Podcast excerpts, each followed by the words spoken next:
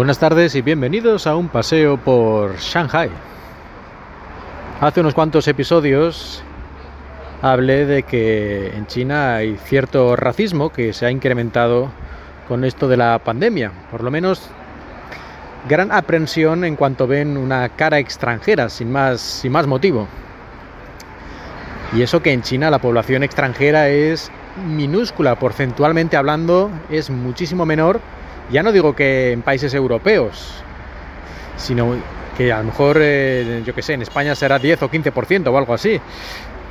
No, no, ya no digo comparado con esto, sino incluso comparado con países de la zona, como puede ser Japón o Corea del Sur, pues China es como 10 o 100 veces menos que estos países, no recuerdo ahora el dato exacto, pero la población extranjera en China, en cuanto a porcentaje, es algo así como el 0,01%. Es una cosa muy pequeña.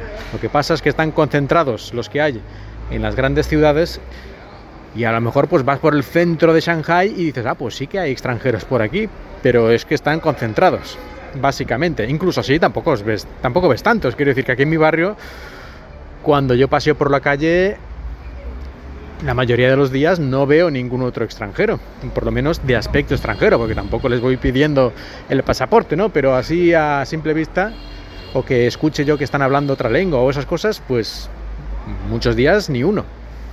De vez en cuando veo alguno, pero, pero vamos, que no es ni mucho menos lo normal. Y estoy aquí en Shanghai, en un barrio más o menos del centro, no es el centro-centro ni mucho menos, pero vamos, que tampoco estoy en las afueras, en un sitio así casi medio de pueblo y tal, ni mucho menos. En fin, la cuestión es que estuve hablando un poco de eso, de, este racismo en China. Y hay otro aspecto relacionado con esto, que esto ya es, yo diría que más profundo, más, más de largo recorrido, y que no solo ocurre aquí, ocurre en otras, en otras regiones, en otras culturas también.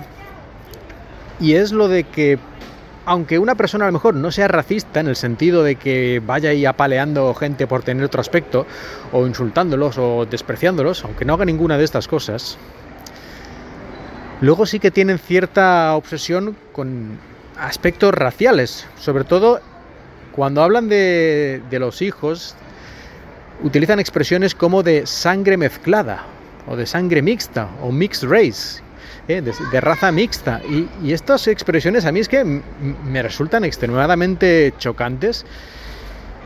Y bueno, pues sí, racistas, aunque ya te digo, aunque esta gente a lo mejor no vaya por ahí odiando a nadie, ni, ni pegando palizas a nadie, ni, ni nada de eso, ¿no? Pero la expresión en sí misma, esto de que haya una raza mixta, de que mi hijo, por ejemplo, sea de sangre mezclada o de sangre mixta, es que a mí esto, ya digo, que me resulta extremadamente chocante. Y esto lo dice la gente, pues así con normalidad, ¿no? Como, ah, sí, pues claro, pues claro, porque tú eres español y, y tal, y la madre china, pues eh, tu hijo es de sangre mixta, de sangre mezclada. Y digo, ¿pero esto qué es? Entonces existe una sangre pura, porque si existe una sangre mixta, es que existe una sangre pura. Y si empezamos con lo de la sangre pura y la raza pura, pues aquí nos lleva a lugares donde yo creo que la humanidad no precisamente ha brillado con su mejor luz.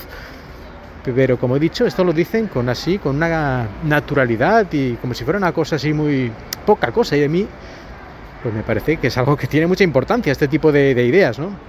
De pensar que existe eso, razas de gente mixta y pura y no sé qué, como si fueran aquí, yo qué sé, eh, animales, ¿no?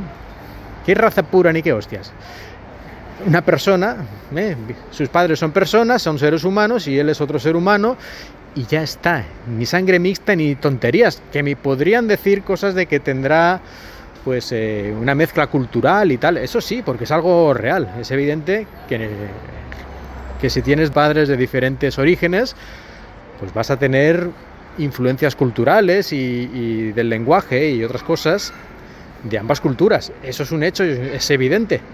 Pero lo de la sangre mixta, la sangre mezclada de, ¿Pero qué es esto? Esto no tiene ninguna, ningún sentido de ninguna clase. Y además, ¿qué, aporta eso? ¿Qué aporta?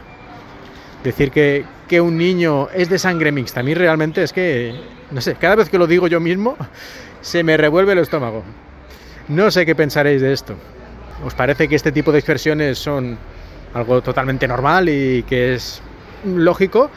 ¿O os parece que están un poco ya fuera de lugar, que no tiene ningún sentido y que no sé, es que es una manera de como marcar a la gente, ¿no? ¿Y esto para qué? ¿Qué significa realmente esto de que alguien es de sangre mixta o sangre, sangre mezclada? ¿Qué demonios significa esto en el siglo XXI? Cualquier comentario que tengáis, ya sabéis, en Twitter, arroba paseo Shanghai. Y hasta aquí el episodio de hoy. Gracias por escucharme y espero que hayáis disfrutado de este paseo por Shanghai. Hoy por el centro comercial cercano a mi casa como buen ciudadano.